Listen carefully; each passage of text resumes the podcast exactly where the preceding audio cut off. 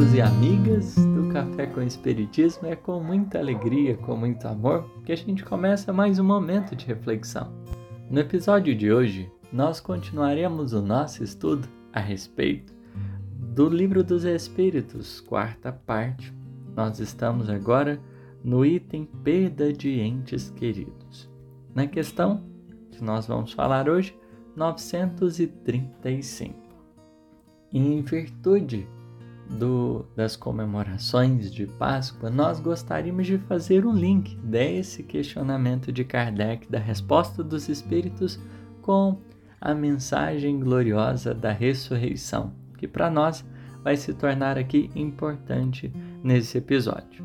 Kardec pergunta assim: que se deve pensar da opinião dos que consideram profanação as comunicações com além-túmulo? Então, o ponto uh, aqui trabalhado é sobre a comunicabilidade com o mundo espiritual, com os espíritos, com os entes queridos, com os, as, as almas que habitam o, o espaço ilimitado. Tem corações que, de certa maneira, não veem nessa possibilidade algo bom, mas consideram antes uma profanação. aderem a um pensamento um pouquinho mais difícil, que é de que isso é errado, que isso de certo modo não deve ser feito, isso é proibido. E os espíritos eles vão dizer a partir disso: não pode haver nisso profanação, quando haja recolhimento e quando a evocação seja praticada respeitosa e convenientemente. Aqui os espíritos são bastante didáticos ao desmistificarem a questão e mostrar que isso não é uma profanação. Isso, de certo modo, não se constitui um erro. É claro que eles trazem uma diretriz: recolhimento e quando essa evocação ela seja praticada respeitosamente. Então, esses são os, os dois elementos principais para esse anseio de comunicação. A gente precisa ter um, uma consciência, precisa ter lucidez no processo. Não é de qualquer jeito, é, mas não se trata em nenhum instante essa, a comunicabilidade é, dos espíritos um processo ruim, negativo, proibido, mas antes uma realidade natural da vida. E o Divino Amigo, com a mensagem da ressurreição, dentre outras coisas, nos chama a atenção sobre a continuidade da vida.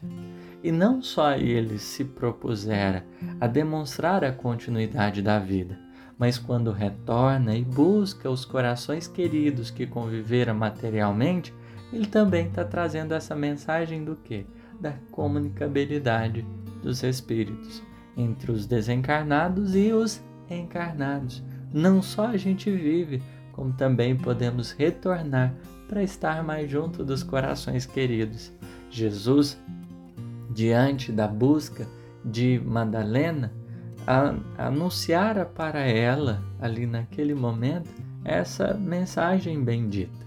Esse contato de corações amigos acontece e ele vem para restaurar as nossas esperanças.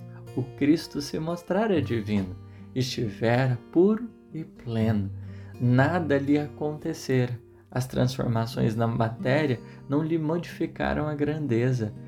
No padecimento material dessa personalidade Jesus, crescera o Cristo divino, nascera esse Cristo ressurreto. E ali, naquele momento, o carinho com que depositara a confiança de Maria de Magdala, posteriormente, as aparições que ocorreram para os diversos discípulos era esse desejo de que a gente percebesse o Cristo vive, como também as pessoas que a gente ama vivem. E não a, a morte não lhes é, colocara em silêncio, mas antes agora os permitem falar, permitem que o próprio coração se expresse mais prof mais profundamente, com mais grandeza. A morte não representa de modo nenhum impedimento ou separação. representa a união dos espíritos que se amam, é, representa esse momento importante.